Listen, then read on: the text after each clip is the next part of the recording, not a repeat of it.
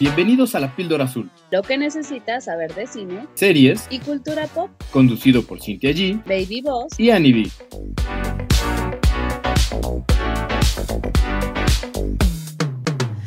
Bienvenidos a otro episodio de La Píldora Azul. Yo soy Cintia G y en esta ocasión está solo conmigo eh, Baby Boss, el licenciado, porque la Ani. Ay, la Ani, se nos fue.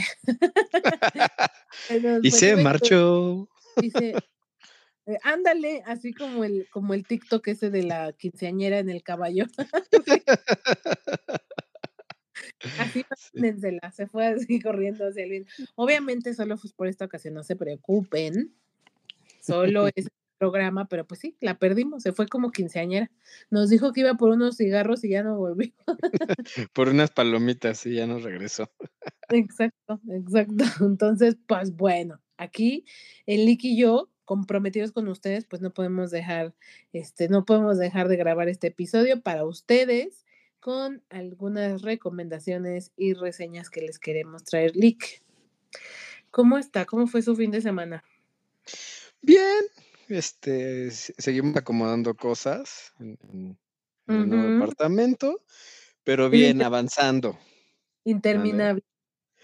Ay, sí, eh, yo creo que nunca había vivido una mudanza tan grande.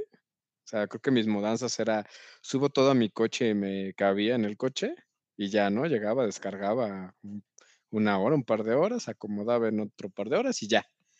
Y esta es la primera vez que se rentó una mudanza, que llegaron, se hicieron dos viajes, tres viajes se hicieron. Entonces, como que muchas cosas que no había vivido y es muy cansado. Entonces, fue mi, mi, ay, ¿cómo se dice? Mi novatada. Ay, cariño, de veras, que no sabe. Una que lo ha vivido tantas veces, porque yo sí, con mi familia me he mudado completita de que vacías una casa y llegas a otra y luego la vuelves a vaciar y te vas a otra y así sucesivamente. Creo que lo he hecho ya siete veces.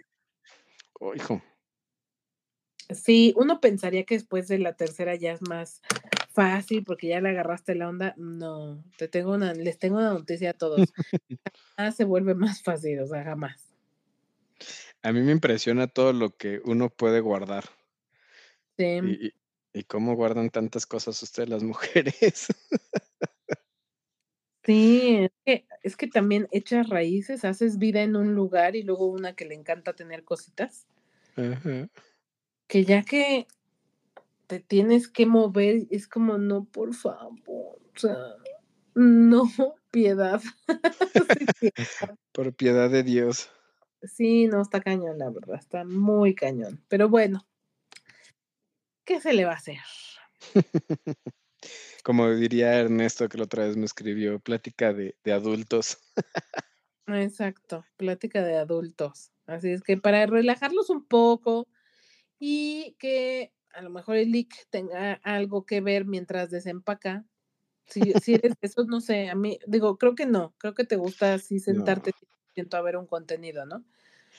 Sí, lo que llego a aplicar cuando no puedo tener mi atención fija en la tele o en una pantalla son los podcasts. Eso sí, los pongo y ya pocas otras cosas. Pero una película, una serie, algo visual, aunque sean los shorts de, de TikTok o de YouTube, sí me gusta poner toda la atención. No, fíjate que yo sí me gusta, obvio, pero hay, hay veces que hay ciertos contenidos que digo, ay, no, esto no lo voy a poner toda mi atención, no, no puedo, no, o sea, no me da la vida. Si tuviera suficiente tiempo, probablemente lo haría, pero como hay veces que tengo que avanzar más rápido, ¿no? Esto que siempre hemos dicho, de los contenidos sencillos, hay esos, esos no, no, o sea, sí prefiero ponerme a doblar ropa o a escombrar la habitación o no sé, estar haciendo cosas.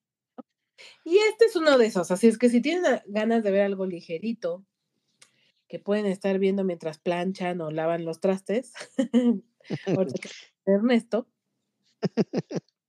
es una buena opción. Se llama En tu casa o la mía, la nueva comedia romántica de Netflix. Está disponible en la plataforma, es contenido original y es protagonizada por Reese Witherspoon y Aston Kutcher. Sí, señoras, es el regreso de Chiqui Baby Aston que llevaba un tiempo desaparecido. Que el otro día nos contaba la Ani que estaba desaparecido porque tuvo un tema de salud, ¿no? Y creo que se había alejado de las pantallas, no había hecho muchas, eh, no había tenido muchas participaciones y bueno, se siente como su regreso. Así me siento como el de, como con el de Lindsay Lohan. Ándale. Pero además de esas enfermedades que solo les dan a los ricos, ¿no? Como Enfermedades raras. como dice la Ani. Sí. Y y ya estaba viendo que tiene 45 años, ya ya no es tan bebé y ya se le notan. Sí, eso eso es verdad, eh, ya se le notan. Luego, ¿sabes qué a mí me llamó la atención? Este, él es muy alto, entonces, y como flaco, y se ve Mm. raro. Antes no lo había notado y ahora sí lo veo como flaco, alto, raro, como que el cuerpo lo tiene raro. Oye, mide 1.90. Mm, Sí, sí sí, es sí, sí, es altísimo y es muy flaco, entonces se ve como, pues sí, como cuerpo de jugador de basquetbol, ah, gigantesco, no menos los abs y los obviamente no lo tiene, pero entonces se ve como flac largote, flacote, no sé, raro, tiene un cuerpo raro. Pues yo creo A que la enfermedad, ¿no? Sí se lo acabó un poco, porque sí se ve madreadón. Puede ser, puede ser, pero hasta eso creo que en la en la película lo shinearon. Yo siento, tengo la ligera impresión de que le hicieron retoques digitales para que no se vea tan traqueadón, porque se ve como, pues, se le ve la piel así lisita, ¿no? Como Photoshop. Un filtro, con filtro. Real, real. Entonces, ¿de qué va En tu casa o en la mía? Literal, es la comedia romántica más sencilla que hay en el universo. Citas, tipo, yo no la volvería a ver. Debbie y Peter, que son nuestros prostros nuestros protagonistas, son mejores amigos desde hace muchísimo tiempo y son de personalidades bastante distintas, pero se entienden muy bien. Él vive en Nueva York y ella en Los Ángeles. Se conocieron en Los Ángeles, pero él decidió mudarse a Nueva York. Entonces ella tiene que ir a Nueva York, ya saben, tiene que ir a algo a Nueva York se va a quedar con él y todo va a estar muy padre y al final no pueden hacerlo como lo tenían planeado porque ella tiene un hijo, es divorciada y tiene un hijo que tiene como muchas alergias, ¿no? Es un niño que tiene una condición de salud no ideal, porque tiene muchisisísimas alergias, es alérgico a muchas cosas, entonces necesita cuidados especiales. Y la persona que le iba a cuidar a su hijo ya no pudo de último minuto y entonces se iba a cancelar el plan, pero el amigo le dice: "Güey, yo me voy a Los Ángeles, tú vete a Nueva York a hacer lo que tienes que hacer y ya está, ¿no? Yo te ayudo con tu hijo". De buenos amigos, de cuates. Y ese intercambio o ese periodo que es una semana, en esa semana los 2 se dan cuenta que están enamorados y que no pueden vivir el uno sin el otro a distancia. Que toda la vida han estado enamorados y, pues, bueno, ahí el meollo del asunto. Es la comedia más sencilla hasta cierto punto más ridícula. Sí. Porque me parece de verdad absurdo, o sea, que tengas un crush con alguien durante tanto tiempo, lo creo. O sea, creo que puede durar un crush mucho tiempo. Lo lo hemos hecho vivido. ¿Eh? ¿Eh? Lo hemos vivido. Lo hemos vivido, exacto. Eso eso lo compro. Pero de eso a, ay, es que toda la vida estado enamorada y voy a dejar toda mi vida y todo lo que tengo, porque ya me di cuenta en una semana que intercambiamos casas, que ya no puedo vivir sin esa persona, es como, mm, no lo sé, eso no pasa en la vida real, hijos. Pero a ver, me me perdí un poco, no o no estoy entendiendo. ¿Vivían no en la misma vivían en la misma ciudad? Empecemos por ahí. Cuando se conocen, sí, pero él decide irse a Nueva York. Entonces, cuando empieza la película, él lleva ya mucho tiempo viviendo en Nueva York, o sea, por lo menos tendrán 10 años cada quien viviendo, una en Los Ángeles y el otro en Nueva York, y durante esos 10 años han mantenido una amistad. Pero a distancia. Ah. Y luego se switchean, ella se va a Nueva York y él se va a Los Ángeles. Ajá.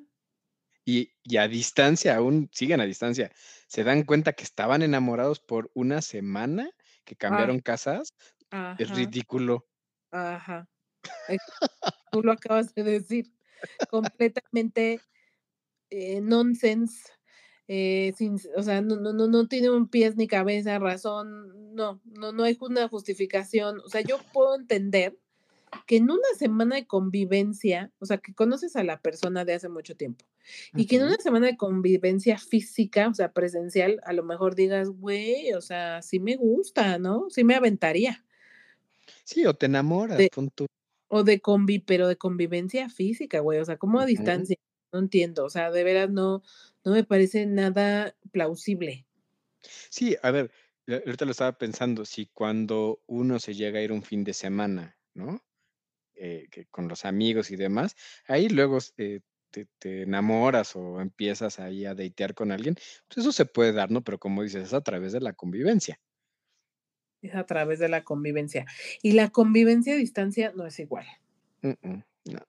O sea, sí puedes tener mucha química o puedes tener mucho afecto, mucho cariño, pero no sé, o sea, no sé, ha- hay, hay algo en esto que, que no me hace sentido y justo creo que es lo que hace que la película pues flaquee tanto, ¿no? Tal vez otra opción que se me ocurría es, ok, vives en la misma ciudad, no en la misma casa, pero te ves con frecuencia y se va una semana y te das cuenta que lo extrañas muchísimo, ¿no? Todavía. Exacto, todavía. Así como está planteada, la verdad no, no me hace sentido, no lo veo realmente tan verosímil y plausible. Así es que al final termina quedándose en una comedia romántica más, de esas que Netflix debería cancelar y no estar invirtiendo su dinero en eso, en lugar de querernos a los usuarios eh, M- me- cobrar esa lana con esta onda de que no quiere que compartamos las claves. O sea, si a mí me está diciendo que todo el rollo de las claves es para producir cosas así, dude, no lo hagas. ¿no? Sí, porque además salieron a decir que era para poder eh, generar mejor contenido y, se- bueno, seguir generando buen contenido y mejorar el contenido. Entonces es como, ¿eso es mantener buen contenido? Pues no. Correcto. O sea, sí te hace pensar en no. O sea, es, es increíble cómo Netflix, que es de las plataformas más grandes y con más presupuesto, pues sí tiene cosas buenas, no todo es malo, pero de repente ves esto y dices, güey, no, o sea, lo que se gastaron, ahórrenselo, o sea, no. Si van a hacer una comedia, mira, yo no estoy en contra de que hagan comedias románticas, amo las comedias románticas, pero están bien hechas, o sea, te hablo de la boda de mi mejor amigo, Ujú, ¿no? Sí. son una comedia de ese nivel que se vuelve un super mega hiper clásico. Si vamos a, si vas a entregar proyectos así, ok, está bien, pero si vas a hacer esto, o sea, tiene dos caras muy reconocidas. O sea, Reese Witherspoon en un momento fue la diosa de las comedias, ¿no? O sea, tuvo su momento. Y Ashton es muy guapo, tiene dos caras muy buenas, pero no sé en qué momento van a entender que no importa cuánto actor famoso tengas y, y- y con, y con, y, mm, con trayectoria o, o que le guste a la gente, si la historia no es buena, tu película va a pasar sin pena ni gloria y no va a aportar absolutamente nada. Sí, me, eh, me hace recordar la película de Babylon. Al final, ves que este actor que hace Brad Pitt le habla a uno de los productores de la Warner, me parece que es, o de MGM, y le pide que por favor se meta a la película por, porque su nombre va a jalar a la gente y le dice que es una porquería y le dice, sí, sí es una porquería, pero pues salva mi, mi película, ¿no? Algo así me suena. Tal cual. Es como, es como una de estas, este, dark side de la industria que no está bien. O sea, vender porquerías por venderlas, pues que nos quieren tomar este el pelo o qué, o sea, al final se termina sintiendo más como una burla hacia el espectador, ¿no? Como si nosotros como espectadores nos conformáramos con cualquier cosa y no. Pues sí, habrá que ver sus números, pero sí hace dudar bastante. Resumen, bebés, si la van a ver, si tienen ganas de verla, ok, está bien, el morbo, ya saben, o no tienen nada mejor que hacer y te vas a poner a, a hacer alguna otra cosa y la vas a tener de fondo, pues bueno. Pero sí es una pérdida de tiempo y de dinero. O sea, no es completamente olvidable porque no tiene sentido. O sea, la trama principal no tiene ningún sentido, no aporta nada, no tiene ningún momento memorable. E- en verdad es, es mala. O sea, si la tuviera que calificar, pues le pondría dos píldoras de, de cinco, ¿no? O sea, Oh, no, hijo. No, no, no, no, no está para nada, para nada bien. Creo que me gustó más y disfruté un poco más la de la de ¿cómo se llama? Este, ustedes, ¿no? Mm, La de mm, donde sale mm, Jonah Hill. Creo que todavía esa está un poquito mejor. La verdad, esta no se las recomiendo, salvo que la tengan solo como ruido de fondo. ¿Y por qué se llama en tu casa o en la mía? ¿Se enamoran y tienen que decidir dónde viven? No, o sea, literalmente porque switchean las casas una semana. Ok. Bueno, estaba aquí viendo como fun fact que quien escribió esta eh, película es Aline Brosh, que escribió también 27 vestidos y El diablo viste a la moda, imagínate. Morning Glory y Cruella. O sea, ha escrito buenas películas. Sí, la-. Eso te iba a decir, o sea, todas estas son buenas películas. Unas mejores que otras. Por ejemplo, El Diablo a la Moda y Morning Glory me parecen muchísimo mejor que Cruella y 27 vestidos. Sin embargo, las cuatro, ok, está bien, tienen sus momentos, tienen sus cosas, pueden ser referenciadas. Pero esta, o sea, ¿qué le pasó? O sea, Sí, las Las- cuatro son mejores que esta. Sí, güey, las cuatro juntas. O sea, creo que la más débil de esta sería 27 vestidos y aún así 27 vestidos es super, mucho, muchísimo superior a esta. y también ya estaba aquí viendo que lo que sufrió o sufre Aston Kutcher es vasculitis. Y entonces, pues le afecta la vista, el oído, el equilibrio. E- En esta enfermedad se inflaman los vasos sanguíneos. Entonces, pues te afecta todo. Entonces, sí, por eso se ve acabado también. Pues sí, pues sí. Pues ahí lo tienen. La verdad, yo no se las recomiendo para nada. No, no, no, no. Ni siquiera para un taquito de ojo. No, ok. es guapo, pero así que digas que valga la pena, no. Me quedo con Adam Driver, la verdad. Ay, no, bueno. Cada quien sus gustos. Pues sí, pues sí, bebé, ¿qué te digo? Pero bueno, ahí está la mía. Ahora háblanos de tu reseña o recomendación. No sé si es recomendación o reseña. No, yo creo que sí es recomendación con sus restricciones, con A su warning. Esta película que les traigo es Bloodshot. Es una película que pueden encontrar en Netflix. Y eh, el actor principal, o una de las razones que, que me llamó la atención es que es Vin Diesel, como todas las películas que hace Vin Diesel, ¿no? Me recordó mucho esta película donde no puede ver. Ay, se me acaba de ir el nombre, que a mi papá le encanta y la ve 20 veces. No sé si, a- si tú lo ubicas, que es un caza, no puede ver. ajá, es un cazarrecompensas que lo dejan en un planeta y tiene que usar unos lentes No, Red, no. Riddick. Sí, ese, perdón. Ah. Pues haz de cuenta, o sea, actúa mal, ¿no? Vin Diesel no actúa bien, todo lo actúa igual, pero hay muchos balazos. Hay balazos, hay golpes. Sale, hay esta actriz mexicana, Eiza González, la que se ve muy bien. Ahí sí hay, hay bonita trama. Y pues actúa ella igual como en todas, ¿no? No actúa mal, nada más lo que se cumple. Y la historia está, creo que decente, o sea, logra entretener y trata de un soldado, un marine, que muere en el campo de batalla y su cuerpo es donado a un laboratorio, el cual le mete nanotecnología, nanorobots, y lo pueden reconstruir. Entonces, haz de cuenta, le dan un balazo, le cortan la mano, al momento, estos nanobots le reconstruyen todos los tejidos. Y eso hace que sea inmortal prácticamente. Me, recordó, me recordó mucho a Wolverine y prácticamente que sea un dios. Y esta película está basada en un cómic.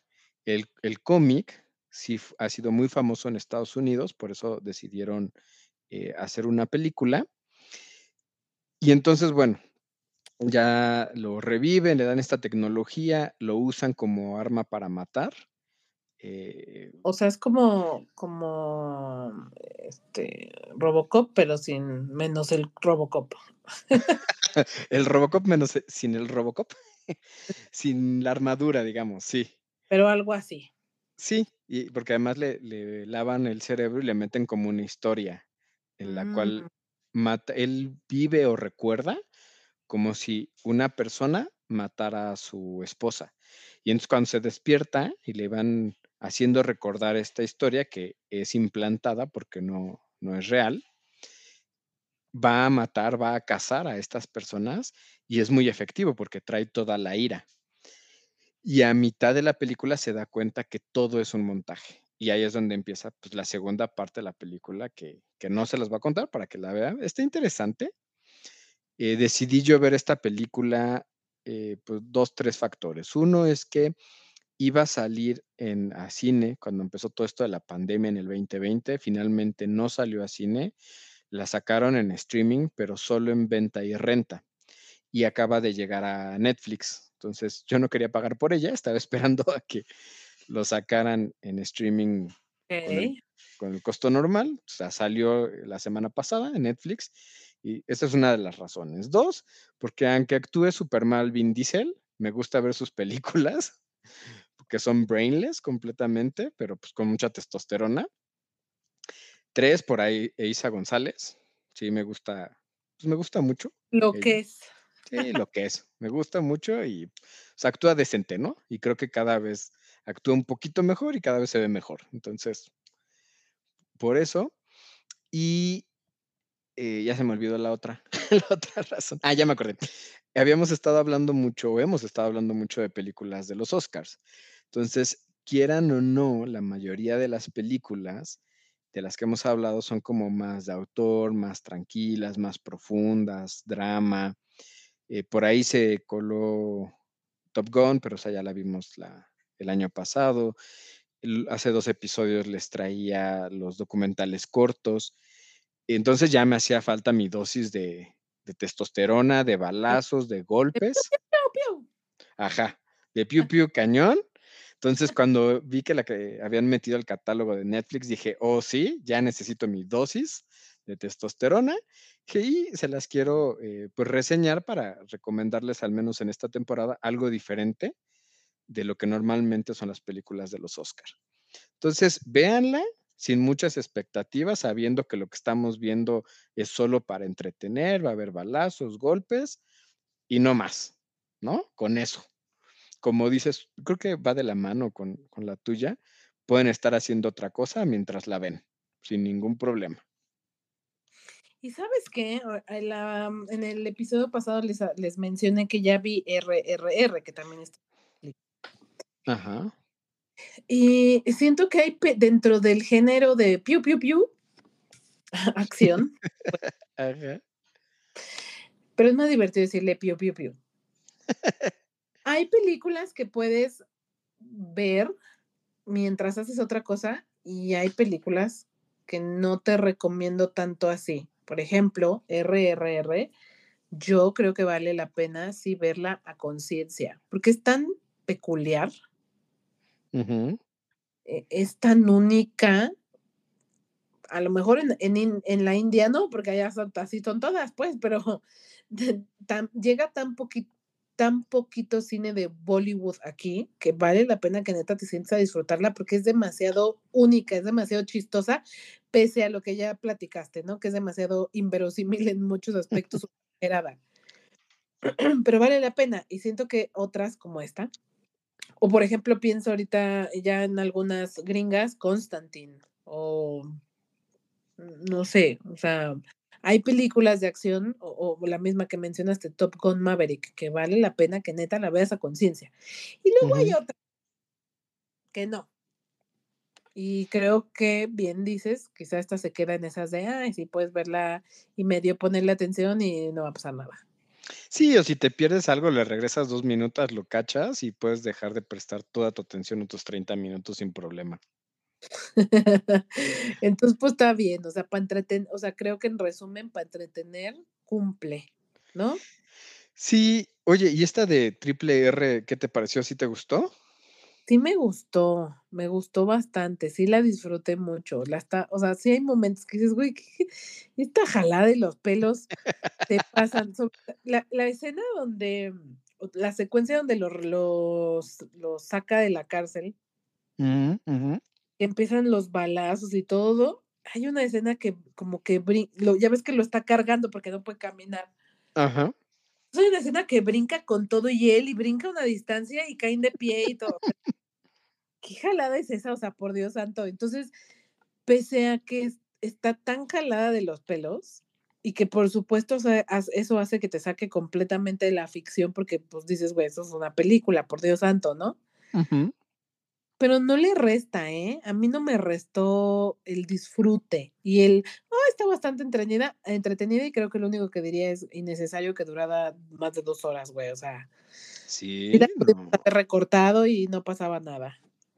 Yo siento que juntaron tres películas en una, ¿no? Y como dices, todas esas cosas exageradas, a mí no me incomodaron. Sí, no, ni a mí. Solo sí me daba, sí era como de, güey, se pasan, o sea, neta, qué exageración, pero bueno, lo disfruto. sí, me estaba acordando de la escena de la moto que la toma con sus propias Ah, manos. sí, Me, me hace pensar como la película del Capitán América. O sea, como estuviéramos viendo el Capitán América versión India hace 50 años, sí, ¿no? sí, sí, sí, total. Pero bueno, regresando con Bloodshot, tal vez unos fun facts es que eh, se había considerado a Jared Leto para hacer el papel de Ray Garrison, que es eh, el que hace Vin Diesel. También se le había pedido a Lynch, quien es el que hizo Atomic, Blonde, bueno, y Deadpool, para que dirigiera esta película, así como Chad Stahelski, el que hizo John Wick. Y bueno, pues lo rechazaron, ¿no? Y bueno, lo que les comentaba que está basado en un cómic. Perdón, ¿qué decía Sin? ¿Quién se va a querer meter en esto? O sea, alguien de la talla de Lynch, no creo, de David Lynch, no creo, la verdad. Pues con un buen argumento, un buen script, pues sí, sin problema. Pues ahí tienes a John Wick. John Wick está basado en cómics también y está súper jalado de los cabellos. Pero bueno, pues tiene un muy buen script. Pues sí, es correcto. Y bueno, pues esta fue la estas fueron las dos recomendaciones de pueden eh, estar haciendo otra cosa mientras las ven y vamos a salirnos un poco de las películas eh, más serias, dramas y mamadoras de los Oscars. Correcto. Y en ese sentido, ya, ya saben que hace un tiempo que no les meto recomendaciones geeks de la píldora geek, pero en esta ocasión sí va a haber una sección, la píldora geek. Y les quiero hablar de Vox Machina, la leyenda de Vox Machina, que ya, ya seguro me alucinan a los que no les gusta esta, eh, este género de animación para adultos. Pero es que de verdad es muy buena, o sea, si te gusta la, a ver, o sea, de veras se los quiero transmitir, escuchen a su tía Cintia. Si les gusta la, el género de fantasía y ciencia ficción, tienen que ver esta serie. El guion vale lo que en tu casa o en la mía y Bloodshot juntas. Todavía está muy- muy superior. O sea, en verdad está demasiado, me sorprende. eh, estoy como sorprendida para bien de la calidad del guion, de lo que bajaron, de la historia que están contando, de, de, de como los detalles, de, de los personajes, o sea, todo, todo, todo está maravilloso. O sea, de veras, las palabras no me alcanzarían para expresarles que la van a disfrutar enormemente. O sea, no, o sea, neta, se disfruta muchísimo. Tiene un humor medio negro, medio pesadón y a veces muy, bo- muy bobo, que neta te hace reír. Y, y la historia está tan bien escrita que te hace involucrarte mucho con ella y los personajes. Y llega un momento en el que realmente estás interesado en, en, en, en que le vaya bien a los personajes, ¿no? En saber hasta dónde van a llegar. Ok. Recordemos que la historia está inspirada en Calabozos y Dragones. Es un grupo de eh, de personas que se dedican a doblaje de voz, que juegan Calabozos y Dragones y decidieron crear su propia historia. Significa que está inspirada en el universo de Calabozos y Dragones, pero no, pero como que es su propia historia, pues. Ujú, Sí, sí Entonces, habías comentado. hay muchos elementos de Calabozos y Dragones, pero es una historia completamente original que ellos crearon. Eh, son 12 episodios, tanto la primera temporada como la segunda temporada tiene 12, o sea, justo la traigo ahorita y la menciono porque ya terminó de estrenarse la segunda temporada, la estaban estrenando, eh, fueron cuatro semanas en la que cada semana se estrenaban tres episodios. Entonces, justo la, eh, la semana pasada, bueno, creo que para este momento ya van dos semanas que ya terminó de salir la, la serie. Y de verdad me encantó. O sea, les puedo decir que disfruté muchísimo más la temporada 2 que la primera, como que hasta siento que le metieron todavía más, más sabor, más juego en todo lo que está eh, pasando, pues, en la historia. Y les cuento brevemente para, para ver si los logro convencer. Al final es, es fantasía, por lo tanto es medieval, fantasía medieval de a- hay dragones y específicamente en esta hay bastantes dragones. Pues resulta que un grupo de dragones que se, se hacen llamar, ahorita no me acuerdo cómo se llama, pero como el, eh, como que hace alusión a los colores, ¿no? Ok. Y es, es, es, es un grupo de dragones, me- si mal no recuerdo son, son cuatro o cinco, y ya se salieron de control y ya aterrorizaron a todo el planeta, por así decirlo. Y los únicos que pueden defender y salvar el planeta o, el- o es- o este mundo que ellos crearon, pues son Vox Máquina, que es este grupo de antihéroes, pues, porque no son los héroes convencionales. Ok. Este grupo llamado Vox Máquina, de hecho, se creó como de puros outsider, puros rezagados, pura gente que huía de su, de su clan, de su grupo, ¿no? Y terminaron unidos de una u otra manera. Es multicultural, son multirrazas. eh, es como, como muy variado, como muy diverso. Y justo una de las, en- entiendo, digo, no soy experta, por Dios, ténganme paciencia. Aquí es experto, pero entiendo que lo que hace fuerte a un grupo en Calabozos y Dragones es que justo sea haya de muchos tipos, el que es el mago, pero el que es la fuerza bruta, pero el que hace no sé qué y el que hace no sé qué, ¿no? O sea, el, el- el chiste es que mientras más diversidad de, de clases y, y, y de- y razas Tipos. Ujú. y tipos, pues más fuerte es el grupo, ¿no? Y es prácticamente lo que sucede aquí. Son diferentes razas, diferentes este, tipos, y juntos, pues es un, es un grupo muy heterogéneo, pero a la vez muy fuerte. Entonces, como son los únicos que pueden o que le deciden hacer frente a este grupo de dragones, pues su misión es encontrar esto que llaman unos vestigios, que son como em, instrumentos eh, una es una espada, otros son como unos guantes mágicos, el otro es un arco y son, pues sí, como instrumentos mágicos que les van a brindar más habilidades o van a potenciar su fuerza para poder hacerle frente a este grupo de dragones. ¿En la primera también cazan dragones? No, Ok. no, en la primera, no, en la primera, este, sí terminan enfrentándose a uno, pero no era el punto. Y en esta sí, el, el, los, el villano de la historia es justamente este grupo de dragones. Y justo creo que la, la, temporada termina muy alta, con un muy buen... eh, pues no, ¿Expectativa? no es tan, sí, una es, es eso, porque no es un cliffhanger, o sea, no se queda como, "Ah, ay, ¿qué va a pasar? Sino, sí resuelve, sí llega a, una- a un término, pero vaya, no termina, o sea, no, no, como que es, la, ganaron la batalla, pero falta enfrentar la guerra, ¿no? Ok.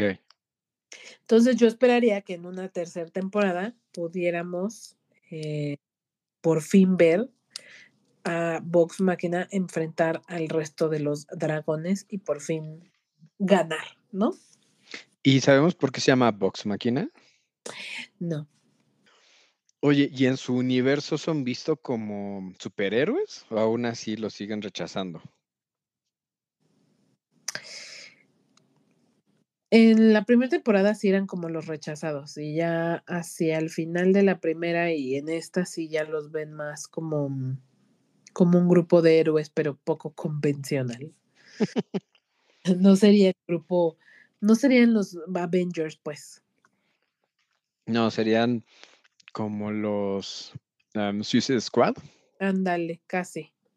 Que a mí me gustan más estos antihéroes, ¿eh? O sea, creo que si yo pudiera ser alguno, algún personaje sería un antihéroe. Tal vez Batman, pero está muy, está muy loco el, el tipo. Pero así como que hay todo bonito y lindo, no, no me gustan esos eh, superhéroes. Fíjate que justo en el último episodio, y ya con esto cerraré, algo que me gustó muchísimo del cierre fue que eh, dentro del grupo hay enanitos, son enanos. Em, como hobbits. Y uno de ellos es como, como, como el que la personalidad es de yo no me meto en problemas, a mí no me gusta, yo no voy, yo para qué, no es mi pedo, ya sabes, como de ni, ni es mi pedo, yo no quiero, o sea, yo nada más quiero eh, es como lavarme las manos y pasarla bien, y es como súper promiscuo, lo único que le preocupa es este, tener sexo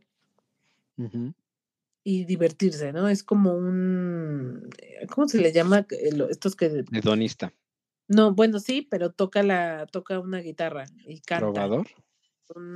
Pero en la época medieval tenían un nombre. Pues trovador o juglar. No es, no es ese específicamente, pero a ver si, a ver si me acuerdo. Pero bueno, es, es Bardo. como, ah, ese es como un bardo. Es, es, es un bardo. Y, y además es como medio el bufón, entonces como el de los más bobos simplones.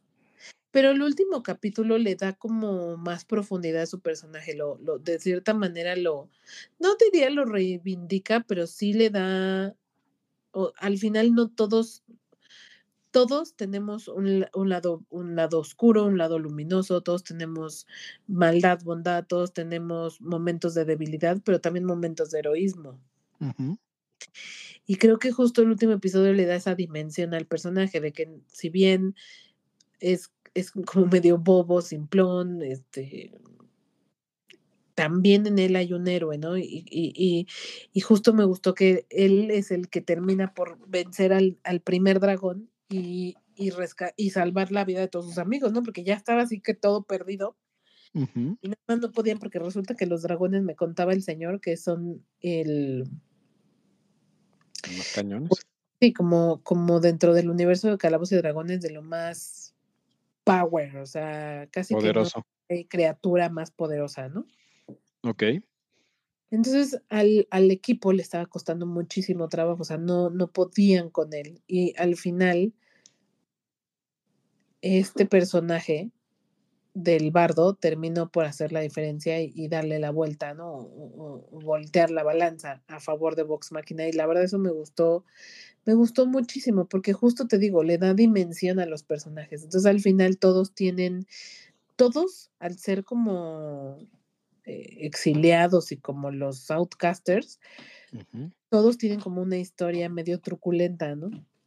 Todos tienen debilidades, todos tienen, todos tienen un miedo que enfrentar y creo que en esta temporada exploramos mucho eso. De, de varios de los personajes exploramos como eh, por qué terminaron en este grupo, por qué son como los exiliados, cuál es el, la, cómo- cuál es el motivo y, y la gran mayoría enfrentan ese miedo. Entonces, la neta está como muy padre, tiene mucha profundidad, pues, y eso me gustó muchísimo en medio de este de esta historia de fantasía medieval, es una gran combinación. En verdad está demasiado bien amarrada, demasiado bien escrita. Son capítulos de media hora, son dos episodios, se te van de voladísima y neta los disfruta uno muchísimo. O sea, me encanta. Si no la han visto, neta la recomiendo mil por ciento. Es un contenido que vale toda la pena del mundo, producido por Amazon Prime. Eh, así es que en exclusiva ahí lo podrán encontrar. Oye, y no se ve, bueno, como lo estás comentando, de que enfrentan estos miedos, los hacen humanos, ¿no? Es correcto. O sea, como que más que ver un personaje de ficción, sobre todo porque estás viendo algo animado, ves algo demasiado humano. eh, eso es verdad. O sea, a, a mí esto último que hicieron con el bardo me fascinó, porque de verdad era como el que no das un peso por él y fue el que terminó inclinando la balanza. Tuvo un momento de heroísmo. Que, que es este recurso que muchas veces se ha utilizado, ¿no? Pero aún así sigue estando padre. Pues podrá ser, podrá no ser innovador, pero está tan bien bajada la historia, tan bien escrita, que en verdad creo que cualquiera, cualquiera lo puede, la puede disfrutar. O sea, te guste o, o no eh, ver animación o, o- o si no te encanta la fantasía, de verdad eh, la historia está muy bien escrita y es muy disfrutable. O sea, te la pasas bien, pues. Ese es el punto, te la pasas muy bien. ¿Necesitas ponerle toda la atención o también puedes hacer otra cosa? No, yo creo que sí le tienes que poner atención. ok. Porque en un capítulo sí pasan muchas cosas, que esa es la ventaja de, de la animación, ¿no? Pues irte aquí, ir allá, y ahora estar por acá, y ahora estar por acullá, pues no, no incurres en gastos de producción, ¿verdad? De escenografía. Entonces, sí pasan demasiadas cosas, así es que sí necesitas ponerle toda tu atención, pero te digo, si te va de volada, son capítulos cortos y no son tantos. Eh, No es como supercampeones de estas que en tres capítulos apenas y dan dos pasos y No, meten un gol. Yo creo que prácticamente no tiene capítulos de relleno, porque algo en lo que estoy completamente en contra es de esas series que duran 100 capítulos o más. Tienen capítulos de relleno que dices, no, por favor, que por cierto eso es algo que me está pasando con Bad Batch, la Mm. Star Wars de Disney Plus. O sea, de repente, esta última temporada está llena de capítulos que podrían no estar y no pasa nada, güey. No suman absolutamente nada a la trama. Híjole. sienten así como los supercampeones, ¿no? Que, que, mm, hay capítulos de relleno que no pasa nada. En cambio, en esta, todo va, va rápido, o sea, va, no lo, no, no lo suficientemente rápido como para que digas, ay, güey, cálmense, o sea, con calma, Ujú. Y van pasando, pasando, pasando, pasando cosas, entonces mm, en ningún capítulo es de relleno, o sea, sí son capítulos que tienes que ver y, se- y si realmente quieres seguir la historia, pues sí le tienes que poner toda tu atención, Ok. ¿vale? Se oye muy bien. Sí me atrae, nada más falta tener el tiempo, pero se oye muy bien. Yo creo que te gustaría, realmente creo que te gustaría. Sé que tiempo no te sobra, pero si en algún momento te da mucha curiosidad o tienes la oportunidad, en verdad creo que te va a gustar bastante.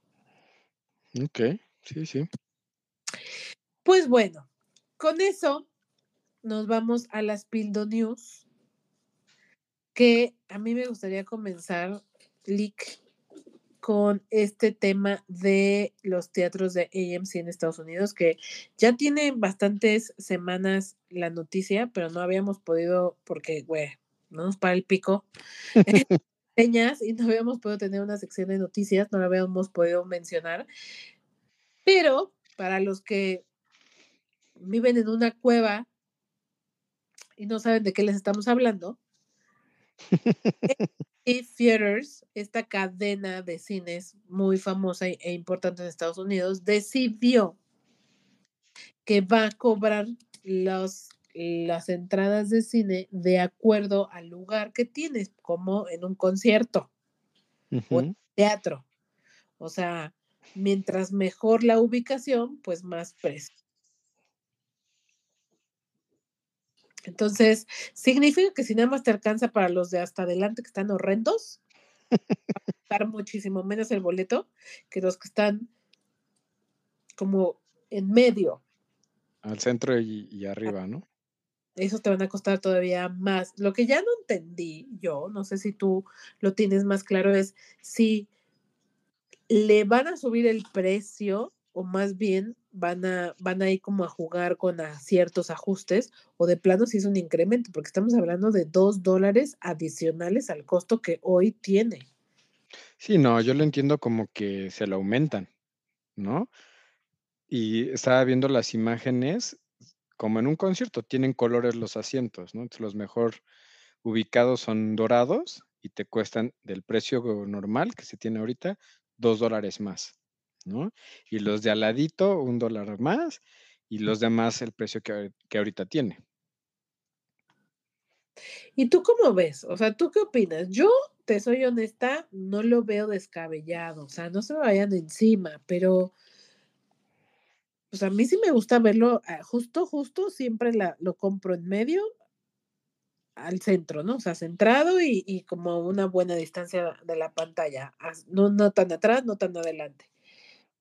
Eh, y pues siempre he pensado que las veces que llego tarde o que ya los compro con muy poca anticipación y solo me quedan adelante, me da mucho coraje que me cobren lo mismo porque, güey, me va a dar tortícolis y ni siquiera la voy a disfrutar bien. Bueno, de hecho, si me preguntan a mí, quitaría las dos, tres primeras filas, güey, porque de plano no se puede ver la película así. O sea, eso no está bien, pero bueno, existen y yo, pues sí creo que está bien que cuesten menos esas butacas, güey, porque neta no puedes ver la película bien así. Pues sí, o sea, eh, como que tengo sentimientos encontrados, ¿no? Eh, por un lado, como decían algunos actores, eh, parte de la belleza del cine es que es democrática, ¿no? Y entre comillas, porque lo más barato son los boletos y no están tan baratos realmente, ¿no? Eh, una ida al cine te puede salir simplemente los boletos en 150 pesos, eh, más la comida, ¿no? Que son, ¿qué te gusta? 350 pesos más, 500 pesos. Y eso barato, porque igual te puedes gastar 1000, 1500. Entonces, el que hagan esta diferenciación de, de precios o le aumenten, pues reduce el que algunas personas puedan ir al cine. Ahora, habría que ver de cuánto es el incremento, ¿no? Si es de 10, 20 pesos, tal vez, si es- yo sí estaría dispuesto a pagarlo. Si es más, yo creo que no. Eh, sin embargo, pues te da esta ventaja, ¿no? Que puedes escoger mejor los lugares. Entonces, tal vez hasta que sea en la práctica, como que sí le veo pros, también le veo contras. Sí, miren, no me, le- les decía, no me malinterpreten, creo que en general el cómo nos, o sea, desde que le pusieron números a los asientos, me parece genial, o sea, que puedas elegir tu asiento es ideal. Creo que le mete mucho orden, pues. Ujú.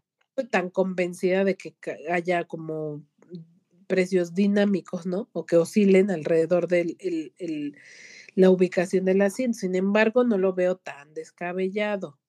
Finalmente, aunque el cine todavía es relativamente accesible, aquí en México, güey, porque mi hermana que vive en, en Canadá me ha dicho que los boletos cuestan, creo que 6, 8 dólares. Es caro ir al cine. O sea, Sí. Hay varias partes en, en el mundo que no es barato ir. Incluso aquí en México, que es relativamente barato, hay gente que no puede ir. O sea, Ujú. así como de que el cine es para todos, güey, pues si no vale un boleto de metro, güey. No vale seis pesos, por Dios. Hay gente en, e- en este país de tanta que, que hay tantas diferencias sociales, hay gente que no puede pagar el cine. Sí, eh, y no sé si te- estoy de acuerdo contigo, tiene pros y contras. No sé si este incremento vaya a hacer que menos personas puedan asistir al cine o resulta que es lo mismo, ¿no? Que las personas que sí tienen la oportunidad de costearlo van a poder seguirlo costeando y no va a ser un gran diferenciador. La verdad, no sé. están- es que no están, no están subiendo todos los precios. O sea, al final, incluso están bajando los precios. O sea, si ahorita, por ejemplo, entiendo que dice, si ahorita el, el- el boleto cuesta cuatro dólares, por decir algo, no sé cuánto cuesta en Estados Unidos. Si te tocan los asientos de hasta adelante, vas a pagar dos dólares menos. O sea, entrar te va a costar dos dólares solamente versus los cuatro dólares que ahorita te cuesta. ¿Pero sí le van a bajar al al precio actual? Sí, Ah, bueno. lo que yo entendí, por eso te decía, lo que yo entendí es que el el precio estándar va a costar o 2 menos o 2 más, dependiendo en la ubicación. Entonces, así como le van a añadir 2 dólares para tener el mejor asiento, le van a quitar 2 dólares por el peor asiento. Entonces, pues va, si si se trata de que sea accesible para la gente, va a haber gente que a lo mejor diga: "Bueno, pues me aviento la tortícolis, pero ya me salió más accesible", ¿no?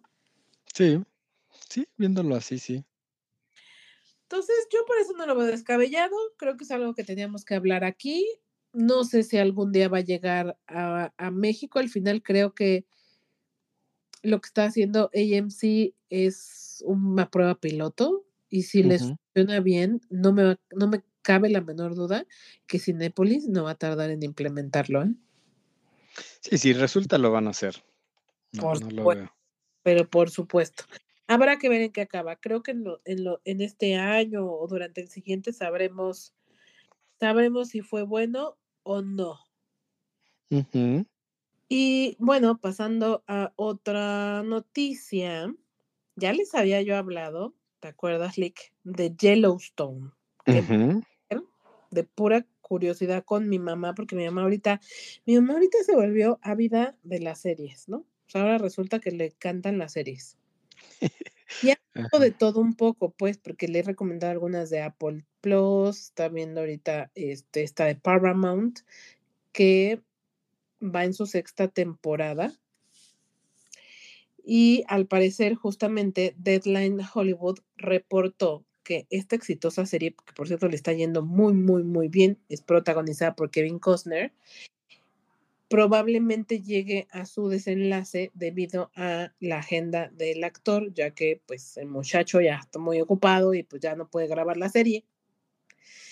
Entonces, me llama me llamó la atención mencionarlo porque esta va a ser una noticia devastadora para mi madre. Que no va a poder con que se acabó su serie, pero hay buenas noticias. Número 1 le ha ido tan bien a la serie que han decidido los productores, eh, lanzar un spin-off protagonizado con Matthew McConaughey. Del que ahorita prácticamente no se sabe nada. Sin embargo, también mi mamá me dijo, porque te digo que está tan metida en esto, que lanzaron una precuela en miniserie de Yellowstone llamada 1883. Okey. Y les quería contar brevemente. Así es que ahí les va. Ahí les va, ahí les va. Les voy voy nada más brevemente. Yellowstone trata sobre una familia que son los Dutton, que es el papá, que es viudo y tiene 4 hijos. Y ellos, em, el nombre alude a el parque, eh, como esta reserva norteamericana tan famosa que comparte los estados de Montana, Wyoming y Idaho, y que además el rancho de la familia tiene este nombre, Yellowstone. Y justamente la historia de Yellowstone trata sobre un drama familiar. Que tiene que ver con, eh, cómo la familia defiende su rancho contra, eh, las comunidades nativas o inversionistas interesados en sus tierras, y también temas políticos y, pues, su historia su historia familiar, pues. Al final, sí se siente como un drama tenerev telenovelesco, pero de esos bien hechos. Y es de la vida de rancheros, porque justo ellos tienen como ganado, o eso se dedican, son rancheros, pero tienen mucho el dinero. O sea, Yellowstone es como una extensión de terreno inmensa, y son ganaderos. Y es gente de muchísimo dinero, pero en lugar de tener negocios de tecnología, pues, son rancheros. Vaqueros, ¿no? O rancheros, porque tienen un rancho. Okey, sí. ¿No? Sí. A mí no, no me preguntan a mí por la diferencia entre vaquero y ranchero, porque no lo sé. Solo sé que son dueños de un rancho muy exitoso, son de mucho dinero y se dedican al ganado, pues.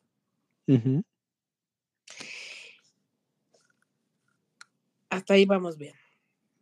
Y como les decía, su éxito ha sido tal y le ha ido tan bien esta serie que ya lleva seis temporadas, que ya cuenta con dos spin-offs. El primero es en 1883, como les decía, y el otro es 1923.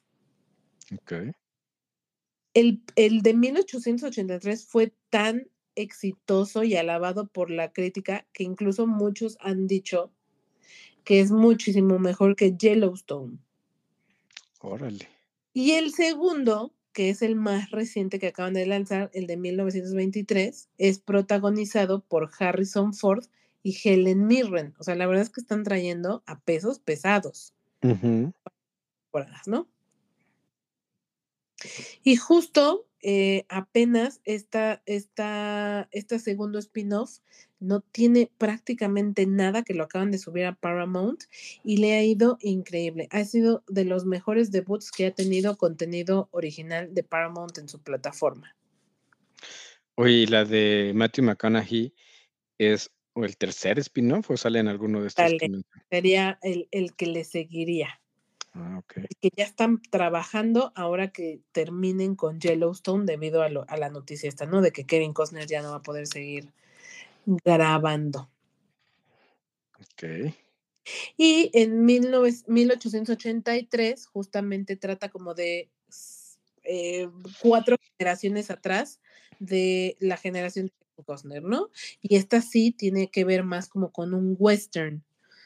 Está, eh, se siente como más un western versus Yellowstone que les decía que es una telenovela bien hecha. Y neta está demasiado bien hecho, o sea, se los puedo decir. Vi bastantes episodios con mi mamá, o sea, no la he visto completa, pero sí me he echado como unos 10 episodios con mi mamá y qué cosa, güey, o sea, te sientas y ya no te puedes parar.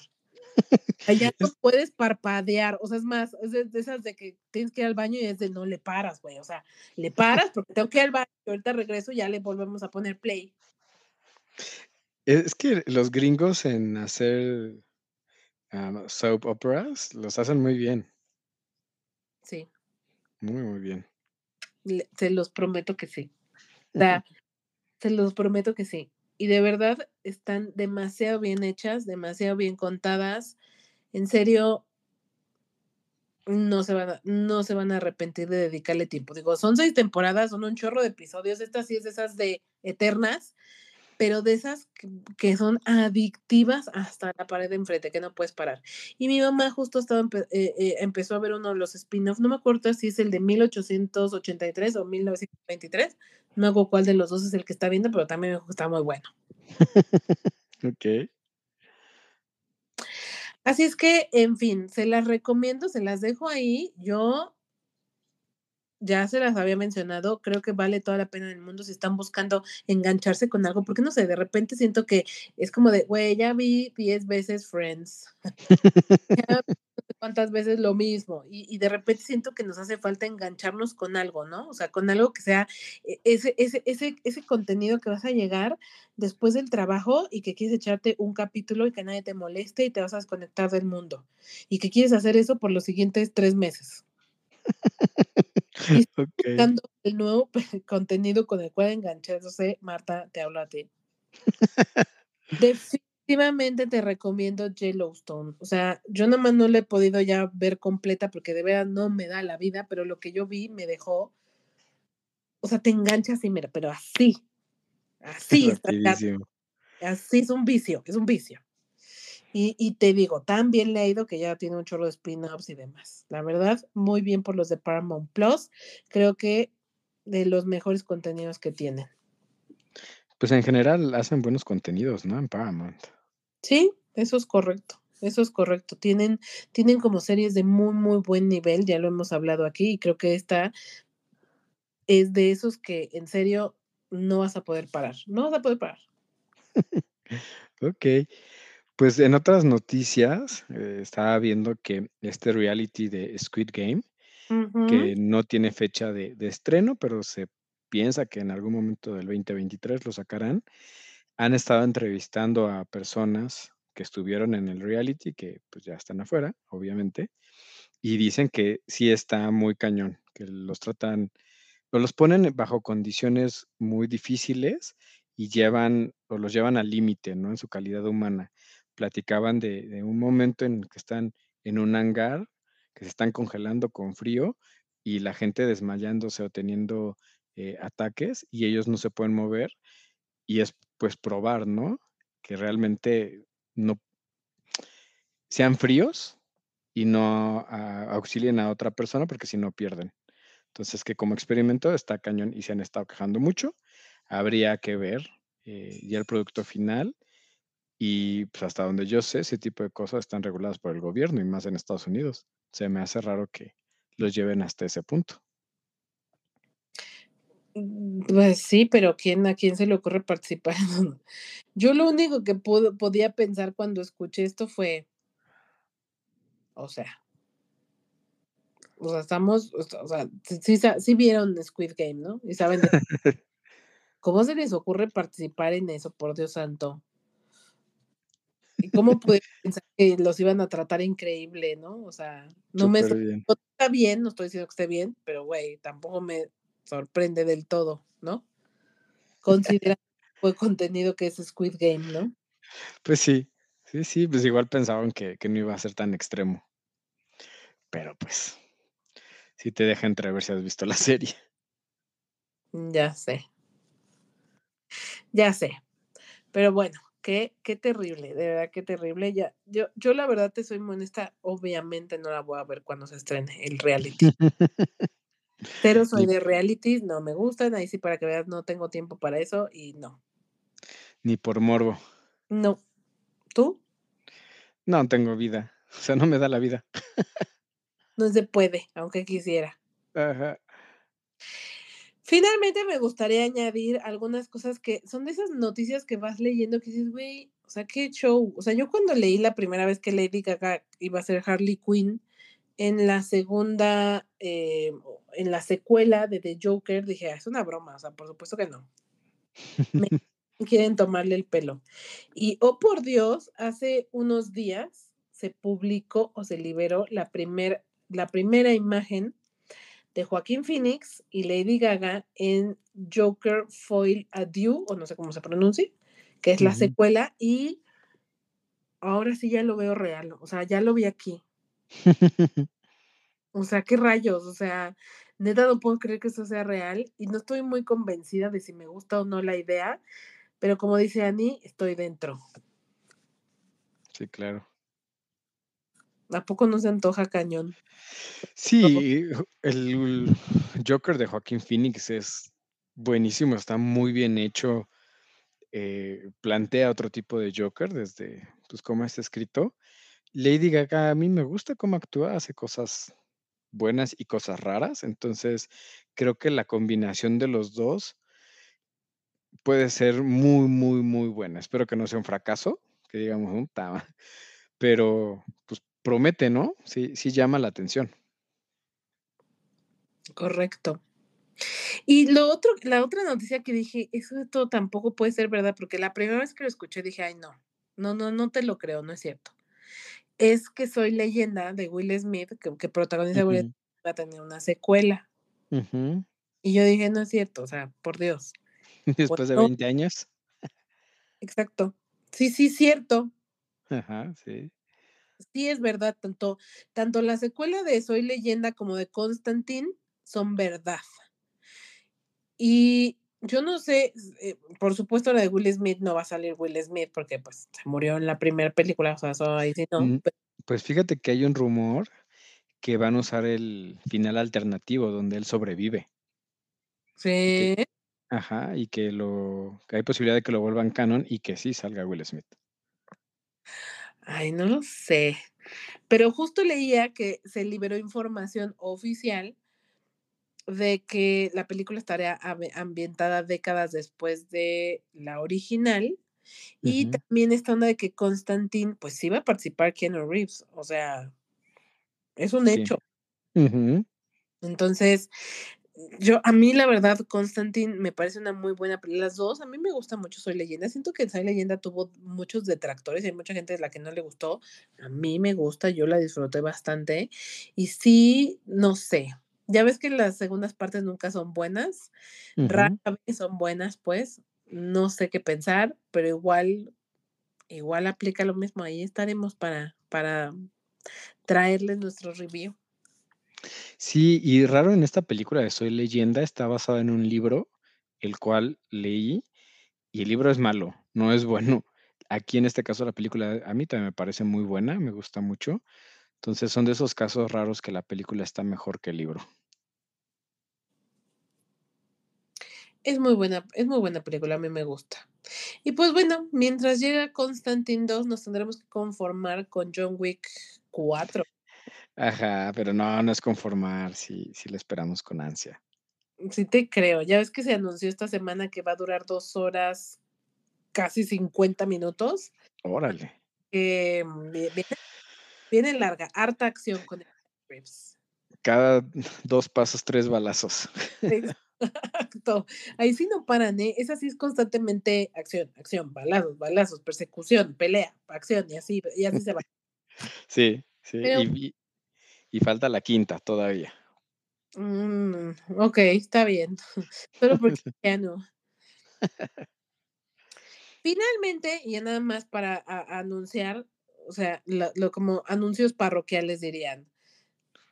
Esta semana se estrena, eh, o este fin de semana estrena en México TAR, esta película sobre la directora de orquesta que protagoniza Kate Blanchett y por la cual ella está nominada a Mejor Actriz y de hecho de las favoritas. Así es que si ustedes siguen en este camino a los Oscar, es un must que tienen que ver y que traeremos reseña la siguiente semana. Y también por ahí ya se estrenó Sharper, que es una película original de Apple Plus que protagoniza Julian Moore y Sebastian Stan, de la cual también estaremos hablando, se las recomiendo bastante, ya para este momento está disponible en la plataforma. Y también eh, en el siguiente episodio nos vamos a ir con todo para hablar de Ant-Man and the Wasp. Así es que si no quieren spoilers, más vale que ya la hayan visto. Me engaño. Ya están anunciados. Ya están anunciados, exacto. Y para no perder la bella tradición de la recomendación de canciones, yo desde, desde cuando no había querido traer, pero estos no me dejan. Ay, drama. Les quiero recomendar la canción Pacífico de Disco Bahía, que es un grupo mexicano, o sea, es música mexicana que tiene una vibe así como súper eh, pop eh, alternativo o que, que, a mí me gusta bastante. Tiene así una, como una vibra así sabrosita, súper rica que de verdad creo que les va a gustar muchísimo, se las quiero recomendar, a mí me encantó. Eh, de hecho, Disco Bahía ahorita todavía no tiene mucha música, hay pocas canciones en Spotify y esta para mí es la mejor. Neta, creo que les va a fascinar, como les dijo Annie la vez pasada, yo siento que neta, vayan, háganme caso, o sea, ustedes háganme caso, vayan y pongan play, les va a gustar. Sí, está como para echarse magia mientras uno lo escucha. Sí, está sabrosita, está sabrosita. Así es que ya saben, eh, les vamos a dejar la, playlist en nuestro Facebook y nuestro Instagram para que vayan a darle play por ahí y escuchen todas nuestras recomendaciones. Y además, los invitamos a que nos comenten, a que nos, a que nos den likes, a que estén ahí presentes en nuestras redes sociales. Ya saben, Facebook e Instagram como la píldora azul, con una A entre píldora y azul. Así es que Lick, muchísimas gracias. Ahora sí que se nos hizo este chisme de la Ani. Muchísimas gracias a todos los que se quedan hasta el final y nos escuchamos en el siguiente episodio. Adiós. Bye. Thank